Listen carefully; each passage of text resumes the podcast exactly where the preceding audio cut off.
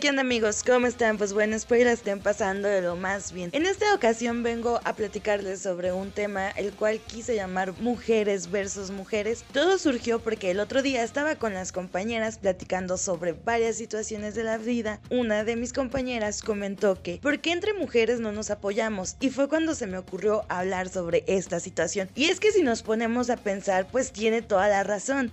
Pues hoy en día las mujeres peleamos o pelean mucho por sus derechos, equidad de género, y es que ¿cómo quieren que otros nos miren igual si entre nosotras mismas nos solemos denigrar. De bote pronto, una de las situaciones o una de las frases que se me viene a la mente es que entre mujeres nos llamamos zorra, puta, resbalada, cualquiera, entre otras con el mismo significado, para referirse a una mujer que anda con varios hombres a la vez. Pero si nos ponemos un poco históricos, hace 20 años atrás, si un hombre hacía esto, pues sin pedo. ¿Por qué? Pues porque era hombre. Neta me caga esa palabra de que tu hermano puede estar más horas en la calle, aunque sea más chico que tú porque es hombre y porque no sale embarazado. Neta, esas son jaladas de nuestros papás. Porque, ok, él no sale embarazado, pero ponte trucha, porque puede embarazar a una persona o a varias. Pero bueno, lo que está muy, muy cabrón es que entre nosotras mismas nos pongamos esas etiquetas. Pues últimamente cada quien sabe qué hace con su cuerpo, si lo regala, si lo renta, o sea, es pedo de cada persona.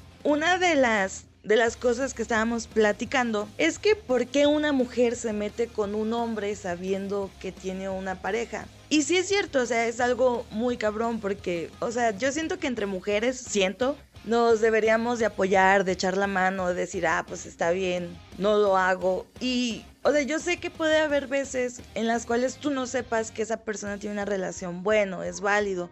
Pero cuando sabes que esa persona tiene una relación, a mí sí se me hace muy, muy, muy cabrón, pues porque si nos ponemos a pensar bien, el día de mañana a ti alguien te puede llegar a hacer eso. Y pues sí está muy cabrón.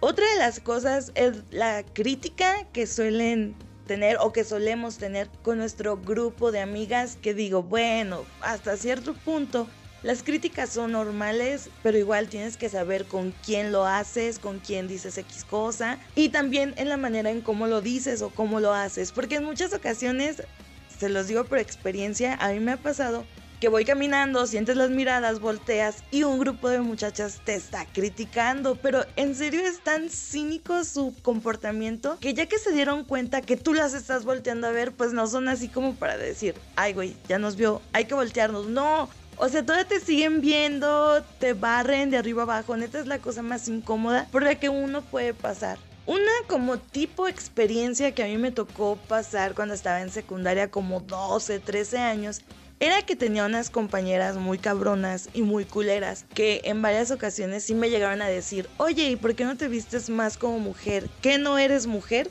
Y yo, güey, ¿eso qué tiene que ver? Pues no usaba colores así bonitos, no me ponía vestidito o zapatitos, no, realmente desde los 12, 13 años me he visto con tenis, pantalón de mezclilla y una playera y para ellas eso era no ser mujer. Digo, qué culero que socialmente nos marquen que la mujer debe ser de una manera y si no, pues ya no eres mujer. Bueno, este sería todo mi podcast de esta vez, de esta ocasión. Espero ya haya sido de su agrado. Mi nombre es Sandra Cuña y ojalá y puedan compartirlo y apoyarnos un poco al Cuarto Azul porque apenas vamos iniciando y es un proyecto muy bonito. Y sí, me gustaría que nos apoyaran muchísimo. Y ya sería todo de mi parte y nos vemos hasta la próxima.